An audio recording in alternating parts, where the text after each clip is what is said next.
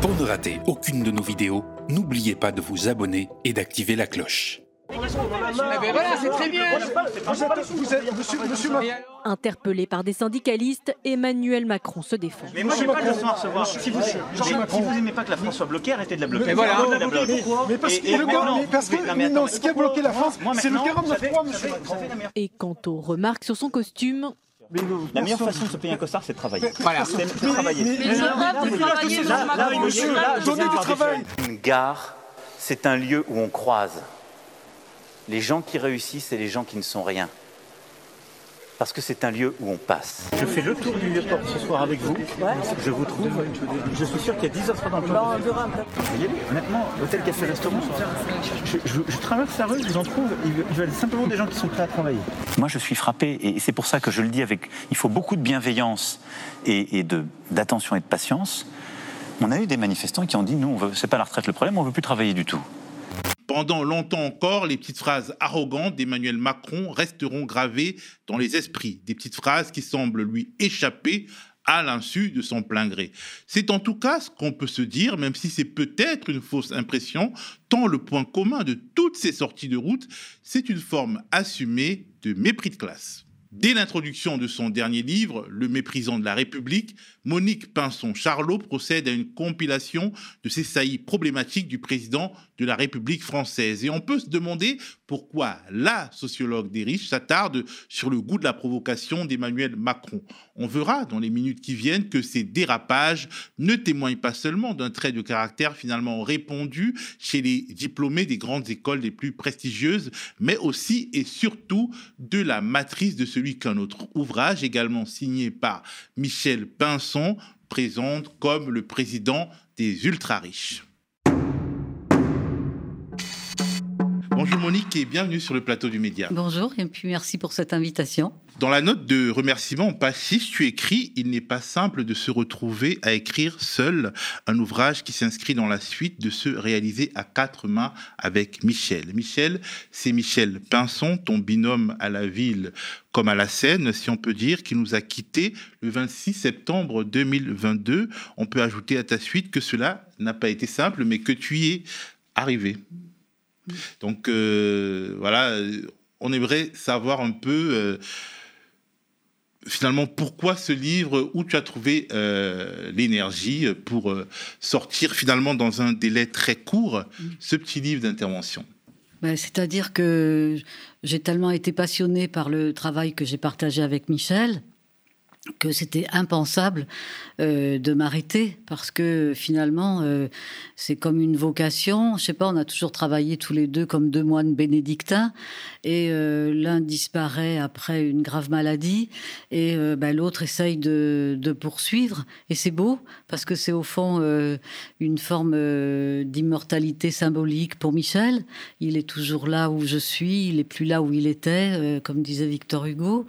Et mais j'ai eu du mal. Ça n'a pas été évident pour moi au départ de m'y mettre, mais euh, en même temps, je suis contente d'y être, enfin arrivée, euh, oui, d'être arrivée à, à, écrire sur, euh, à articuler, euh, comme tu l'as dit, euh, le mépris de classe, ces petites phrases dédaigneuses qui sont devenues banales, qui ne sont pas un trait de caractère d'Emmanuel Macron, mais qui s'intègrent parfaitement dans la panoplie de la violence de classe, de la violence des capitalistes contre les travailleurs, contre, contre toutes les formes du vivant d'ailleurs, que ce soit humain ou non humain. Donc, en gros, pour toi, euh, le président des ultra-riches et le méprisant de la République, tout cela, ça se tient. Ces petites phrases, ces cadeaux milliardaires, ça va ensemble. C'est en même temps. Hmm. En même temps, président des ultra-riches et méprisant de la République. Alors, euh, je ne sais pas si le mot que j'utilise est le bon, mais il y a un souffle anthropologique, voire philosophique, dans ce livre d'intervention qui se lit aisément. hein, je le dis à l'usage de ceux qui nous regardent ou qui nous écoutent. Par exemple, tu mets en avant la question du rapport à la mort, de l'immortalité symbolique qu'essayent d'atteindre les ultra-riches, que tu compares à la précarité sans fin des pauvres, le rapport à la mort, mais aussi à la retraite, au vieillissement, bien entendu, parce que la bataille des retraites, elle est omniprésente dans ce livre. Tout dans ce domaine met en quelque sorte à l'abri les riches, ses amis du président de la République. C'est-à-dire, il, se croit, en tout cas, il, se, il essaye de se prémunir euh, quelque part du trépas qui est notre destin commun, euh, du vieillissement, de la retraite, et ils ne peuvent pas euh, finalement comprendre le sens fondamental du repos et, et, et, de la sécurité qu'on qu'on mérite entre guillemets quand on a fini de travailler pour, toi, et quelque part, il y a une sorte de scission anthropologique, quelque part. En tout cas, c'est ce que mhm. j'ai lu. Oui, c'est bien. C'est une scission anthropologique. On peut dire que c'est une sécession anthropologique. On peut dire que c'est un séparatisme anthropologique. Euh, parce que finalement, euh, ils, naissent dans les beaux quartiers, avec des titres de propriété euh, dans la bouche, par exemple, s'ils naissent à, à Neuilly. et puis, ils vont grandir ensemble, ils s'inscrivent dans des dynasties familiales avec des quartiers de noblesse ou des quartiers de bourgeoisie. toute leur vie est inscrite dans le temps long. Et finalement, au moment de leur mort, c'est un petit peu comme quand le roi est mort, on dit le roi est mort, vive le roi.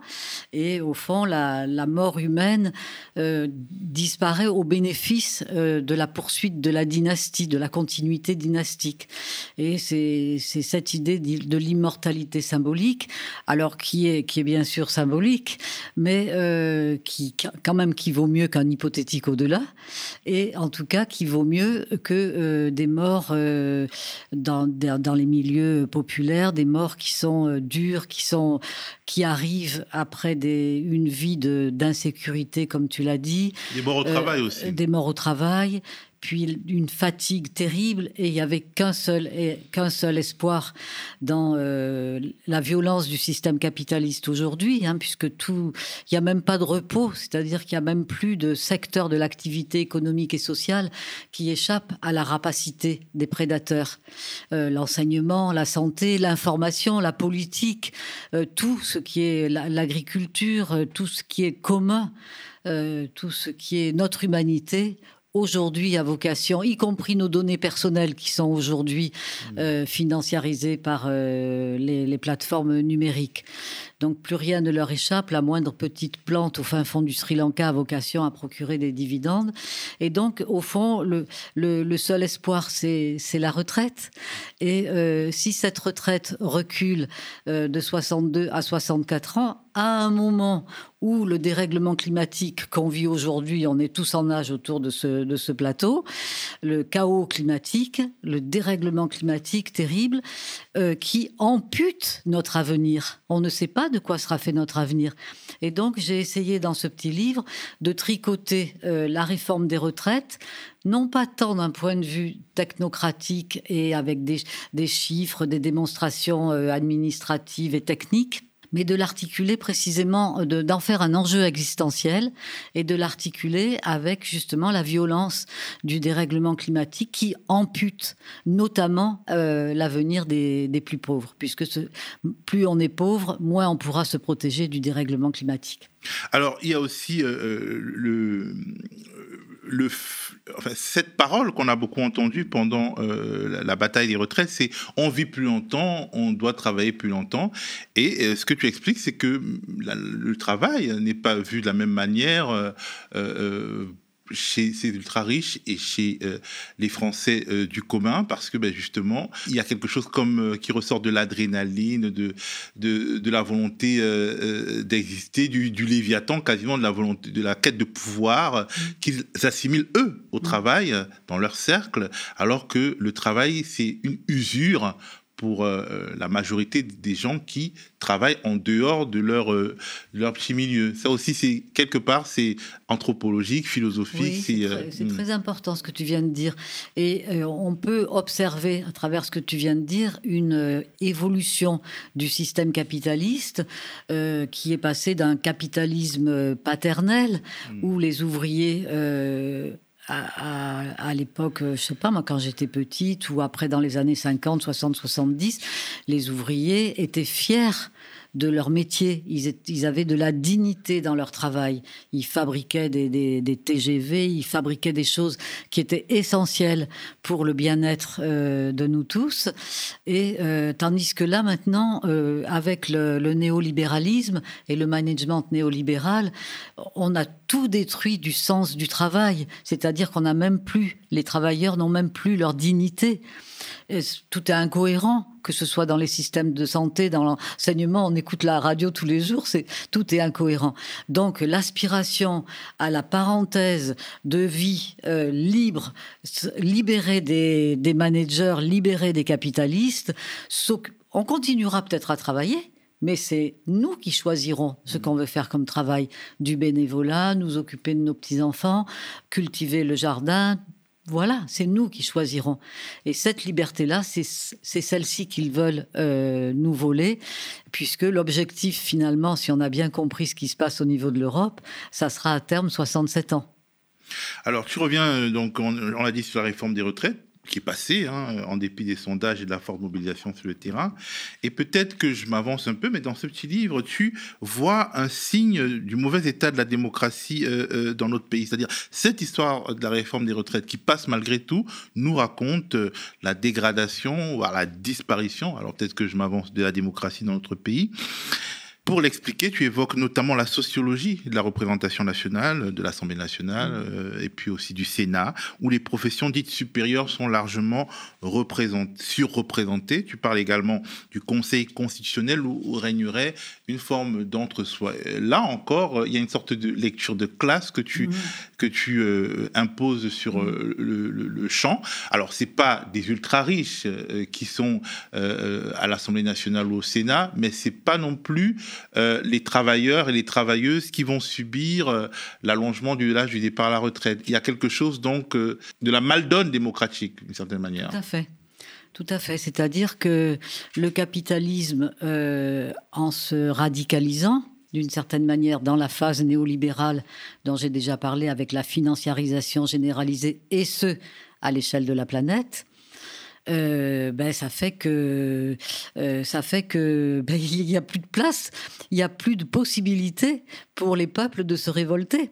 Et pour notre France, pour les classes moyennes et classes populaires, de se révolter contre ce recul euh, de l'âge de la, de la retraite, il ne peut plus y avoir de démocratie. La démocratie est devenue incompatible avec la violence de classe du capitalisme qui euh, va en, enfin, en augmentant, en s'aggravant, en, se radicalisant. J'aime bien, j'ai déjà répété plusieurs fois le mot radical, mais comme, comme on, nous, on nous critique qu'on est trop radicaux, euh, voilà, je trouve que c'est bien de, de renvoyer aussi un peu l'ascenseur aux capitalistes qui carrément, eux, sont dans la radicalité de l'exploitation et de la domination de classe.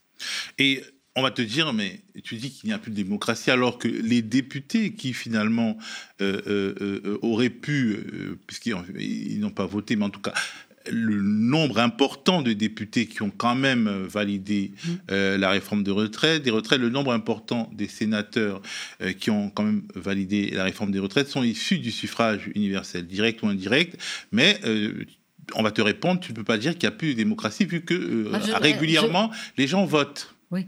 Alors ça, je suis pas sûre d'avoir dit qu'il y a plus de démocratie. J'ai dit que la démocratie était menacée, de plus en plus menacée par la radicalité du système capitaliste et par rapport au, vote que l'élection hein, que revendique y compris le président de la République.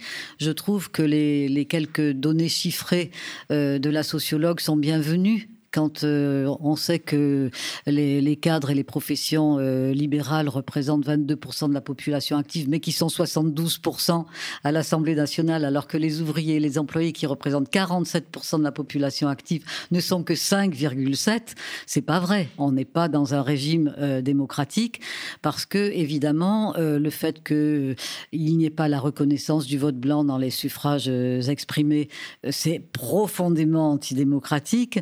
Fait que euh, les, dons, euh, les dons financiers pour aider les, candidats à se présenter euh, sont défiscalisés, profitent beaucoup plus aux riches évidemment qu'aux plus modestes, que les instituts de sondage appartiennent tous à des milliardaires, que la presse appartient massivement aux milliardaires. Je veux dire, quand la pensée unique est à ce point assourdissante, on se dit, ouais, euh, on nous parle de, pays avec des partis uniques et des oligarques. Et nous, en France, qu'est-ce qu'on a? Pour moi, on a la pensée unique et euh, des oligarques dans la mesure où l'oligarchie, c'est bien ce moment-là du système capitaliste où euh, toutes les richesses et les pouvoirs sont accaparés par une petite caste. Et ça se voit de plus en plus. Euh, euh donc euh, aujourd'hui, ce livre, donc, il est traversé par la bataille des retraites, mais aujourd'hui, finalement, on parle plus tellement de cette bataille des retraites. Le texte est entré en application en début septembre et l'actualité est monopolisée par les abayas et les questions qui divisent finalement le gros bloc qui refusait à toute force l'allongement de l'âge de départ à la retraite. C'est-à-dire, il y a quelques mois, on se sentait puissant parce qu'il y avait 70, 80, 90% des Français ou des actifs qui étaient d'accord sur le fait que le pouvoir avait tort. Mais là, euh, le temps est passé. D'autres débats sont venus fracturer euh, ce, bloc populaire, ce bloc qui va majoritaire, extrêmement majoritaire, qui va subir euh, l'allongement de l'âge de départ à la retraite. Et finalement, notre discussion semble anachronique. Ah, pas du tout. Alors moi, je ne le vis pas comme ça. D'une part, parce qu'il y a ce petit livre qui, qui, sort et dont la mission est précisément de, de, montrer à tous ceux qui se sont battus pendant des mois, qui ont euh, bah, beaucoup sacrifié de leur temps, mais c'était aussi de la joie hein, d'être mmh. ensemble.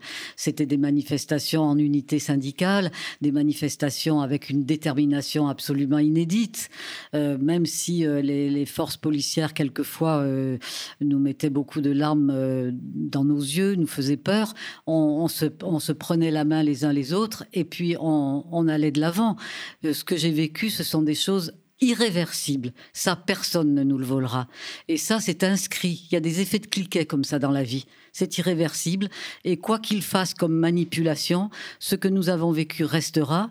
Et euh, cette, euh, euh, face au dérèglement climatique, face à cette amputation de notre avenir, notamment pour les, plus, les classes moyennes et les classes populaires, eh bien, de toute façon, c'est chaque jour davantage qu'on est réactivé. Là, on, on, transpire, on a chaud tous les deux. Et donc, voilà, on sait qu'il faut qu'on réagisse. Et, euh, et, là, ce livre, il est là. C'est euh, beaucoup de chapitres portent des titres de slogans que j'ai que j'ai notés, euh, comme le mécréant est passé par là, il chose du 49.3, Macron arrête de nous chauffer, la, la, planète brûle, des choses comme ça, plein d'inventivité pour justement faire participer à cette mémoire collective de ce moment, de ce moment unique. C'est unique le moment qu'on a vécu. Et c'est pour ça que je l'ai traité de manière un peu, comme tu l'as dit très gentiment au début de cet entretien, de manière existentielle, anthropologique, profondément sociologique, pour que les lecteurs puissent se dire, voilà, je prends un petit exemple, la réforme des retraites, et avec les analyses des sociologues spécialisés de ces familles les plus riches de France, voilà, je vais sur un, petit objet, je vais comprendre le fonctionnement de cette oligarchie. Ils se tiennent tous par la main, que ce soit euh, le, fondé de pouvoir de l'oligarchie à l'Élysée, avec les camarades de classe du Conseil constitutionnel, tout ce qui, la Constitution qui est instrumentalisée pour euh, finalement qu'il n'y ait pas de vote au Parlement. Enfin voilà, donc le, le tableau est, devrait être sur le plan pédagogique et la transmission qui a été toujours notre combat, Michel et moi. Euh, ce petit livre est là pour ça. Donc la bataille des retraites, tu ne la décrirais pas comme une bataille perdue, comme une défaite, euh, comme un accablement? Pas du tout. Pas du tout. Je suis triste, évidemment, qu'on n'ait pas gagné. Euh, mais eux, ils n'ont pas gagné non plus, parce que c'est des vaincus.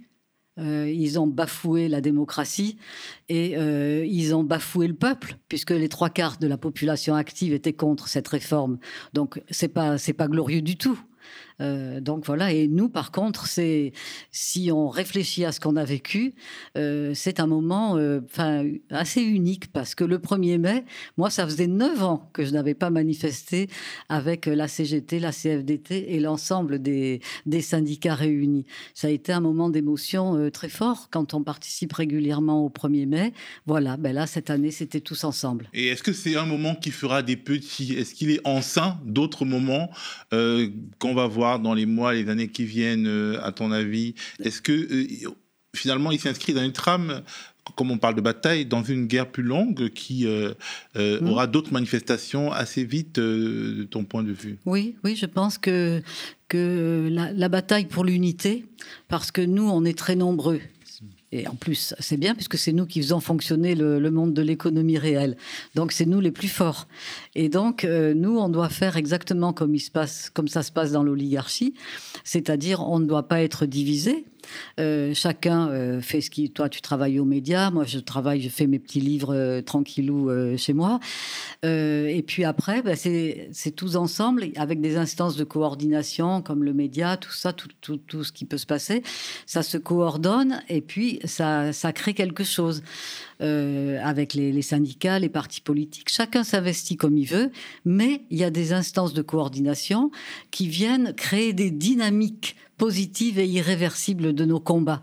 Et ça, ça, c'est sacré. Et ça, il faut, le, il faut bien en avoir conscience et euh, se dire que ça vaut le coup. Aujourd'hui, que la planète, l'habitabilité de la planète est menacée, c'est quand même pas possible qu'on soit pas à la hauteur de ce rendez-vous historique. Alors, quelque part, euh, tu, euh, tu as dit dans une vidéo que j'ai regardée que finalement, le monde du travail, les classes populaires et moyennes devraient tirer exemple de la solidarité des riches, que c'est un monde qui est tout aussi dissemblable et traversé de contradictions, peut-être plus que euh, le monde bah, de, de, ceux qui travaillent et de ceux qui euh, sont accablés par, euh, par la bourgeoisie, mais que ce, monde, finalement, a des techniques de, de mise en solidarité dont, mmh. on devrait s'inspirer. Voilà, et, et justement, la sociabilité euh, la sociabilité qu'on a vécue avec toutes ces manifestations. C'était chouette quand la manifestation était terminée, on allait se prendre une petite bière et puis on nous disait ah la prochaine c'est tel jour à telle heure et voilà on était reparti cette sociabilité avec la joie des chansons. C'est pour ça qu'il y a des mm. les chansons sont présentes aussi dans ce petit livre. Euh, la, joie d'être ensemble, la joie d'être unis, cette euh, cette joie là, ben, c'est celle que nous on a trouvée dans les beaux quartiers. Ils sont toujours dans la joie. Alors bien sûr, ils ont de l'argent, ils ont des jolis cadres, du bon champagne et tout ça. Euh, mais euh, nous, on peut faire pareil.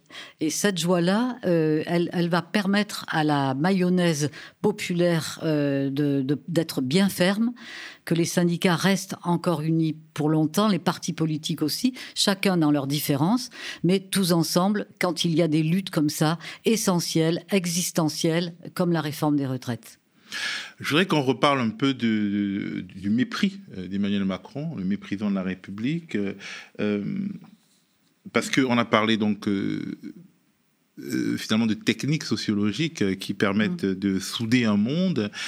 Et est-ce qu'il n'y a pas quelque chose de l'ordre du psychologique dans sa manière d'assener ces phrases pleines de violence toujours aux, mêmes victimes, c'est-à-dire aux classes populaires, aux chômeurs, mmh. aux gens qui devraient juste traverser la route si c'était pas c'était pas c'était un peu moins feignant, etc. Mmh.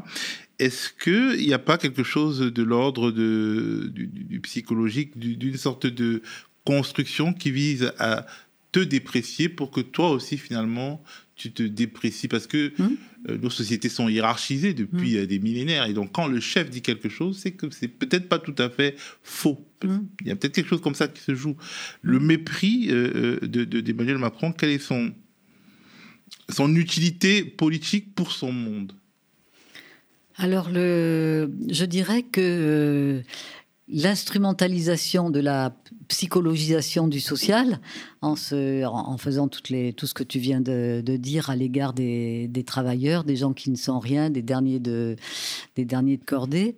Euh, c'est en réalité, euh, il, y a plusieurs, euh, il y a plusieurs raisons qui sont à l'origine de, de ces phrases dédaigneuses. C'est d'une part par une apparence comme ça psychologique euh, de euh, bien mettre à l'écart les logiques sociales qui sont au cœur du capitalisme. Et puis deuxièmement, je dirais que c'est une façon euh, d'écraser, d'humilier, de tétaniser, de sidérer, de rendre impuissant toute forme de révolte et de contestation. Et quelque part, mais justement, euh, pour éviter que ça marche, il faut opposer donc à ces euh, phrases de mépris euh, un discours de, dignité et des pratiques qui rappellent chaque jour la dignité du monde du, travail et du monde de, la France d'en bas, si on peut dire ainsi. Mmh. Alors, euh, une fois de plus, se pose la question des médias. Hein. Je, t'évoquais euh, le, feuilleton de l'abaya qui semble prendre en otage notre euh, champ médiatique. Et dans ce livre, tu racontes comment tu as été subtilement censuré par l'émission Célébdo présentée par Ali Badou sur France 5. Alors, c'est pas l'émission la plus euh, radicalement outrancière, euh, c'est une émission euh, finalement de centre gauche bien propre sur elle. Tu y es passé, mais tu as été victime d'une censure assez assez fine tout en est assez fine pour ceux qui n'ont mmh. pas vu l'émission en train de se faire. Mmh. Est-ce que tu peux nous raconter? Euh, eh bien, c'est voilà, c'est une émission donc euh, à laquelle je suis invitée parce qu'on vient de publier avec Michel, le président des ultra riches, sur Emmanuel Macron, et je suis invitée avec Nicolas Domenac et euh, Maurice Safran, deux journalistes de Challenge qui ont publié eux aussi un livre sur Emmanuel Macron le même jour que nous. Euh, Macron, euh, poète ou tueur, quelque chose, je me rappelle plus exactement du titre, peu importe. Et euh, donc, eux commencent à, passer sur le plateau. Et puis moi, pendant ce temps, je, reste avec leur attaché de presse dans la salle d'attente. Et puis, à un moment donné, je suis invitée. Donc, je, pense être évidemment comme eux, seuls, avec Ali Badou, Jean-Michel Apathy et deux autres, deux autres femmes dont j'ai pas mémorisé, les, mais les noms sont dans le livre. Et non, mais non, eux deux restent aussi. Donc je me retrouve en fait la, seule femme euh, qui, enfin qui, qui, on va, on va s'en prendre à moi quoi. On va me poser des questions. Tu es dans la cage au lion. Je suis dans la cage au lion. Alors, évidemment, euh, c'est Maurice Safran me, me, reproche tout de suite de ne plus être une, chercheuse, une sociologue euh, relevant de, la science, euh, mais une militante engagée. et alors, évidemment, ben, je lui fais remarquer que lui, ils ont fait, ils ont fait Nicolas Domenac et lui une, pas une dédicace, une, une exergue de remerciement. Voilà, un truc de remerciement pour Claude Perdriel, qui est le propriétaire de Challenge, qui les emploie dans. Ils sont journalistes de Challenge. Alors, Challenge qui fait euh, le classement des, Français les plus riches. Voilà, des Français les plus riches. Donc, je trouvais qu'ils n'étaient pas bien, pas bien placés. Enfin, bref, j'arrivais pas à parler. De toute façon, on me coupait tout le temps la parole. Et euh, ma chance, au final, a été que euh, Acrimed s'est intéressé à ce qui s'est passé à cet entretien. Et euh, Pauline Pernaud a décidé de faire un décryptage complet, seconde par seconde. Et à un moment donné, elle s'aperçoit, flac, qu'il y a une coupure. Alors elle, me téléphone, elle me demande qu'est-ce qui s'est passé, voilà, et je raconte euh, cela. Et donc c'est ça aussi la, censure, c'est-à-dire que c'est pas une ça peut c'est pas une censure totale, mais on, vous en fait on vous met en difficulté. Euh, pour, euh, pour parler. J'ai parlé très peu de temps, je sais pas, elle le dit. Tu as parlé très peu de temps et une partie de ce temps a été quand même caviardée. Voilà, c'est ça. Et euh, bon, on espère que, enfin, on verra avec ce livre si, euh, oui, j'espère. si la censure fonctionnera ou bien si euh, tu seras invité et pas caviardé. Est-ce que ça s'annonce sous de bons auspices? Ah ben moi, de toute façon, je suis une fille euh, optimiste et j'estime que ben, le, j'espère qu'il y aura un succès euh, populaire autour euh, de ce petit livre. voilà, chaque fois que je, fais des rencontres depuis que je l'ai fait, ça, ça, va très bien. non, je parle de, de la réception médiatique. Voilà. Est-ce que cette fois-ci... Euh, Quelquefois, la réception médiatique peut se déclencher euh, quand euh, il se passe quelque chose autour d'un travail. Et le, notre travail à Michel et moi, depuis 1986, c'est presque 30 livres, je crois, j'arrive plus à compter, presque 30 livres qu'on a écrits ensemble. Et malheureusement pour eux, toujours en phase avec l'actualité. Et donc, forcément, euh, la visibilité de ce travail euh, ne fait que s'accroître, et c'est bien. Alors cette histoire me sert de transition pour qu'on évoque notre actualité à nous. Dans la deuxième partie du mois d'octobre, le média va se lancer sur le petit écran à la télé tout en continuant d'être présent sur YouTube et les plateformes numériques. Notre objectif est de faire découvrir les médias indépendants sur le territoire, euh, le territoire absolu des médias traditionnels, des médias des milliardaires, puisque vous savez euh, que les chaînes d'infos sont contrôlées par un, certain nombre d'oligarques.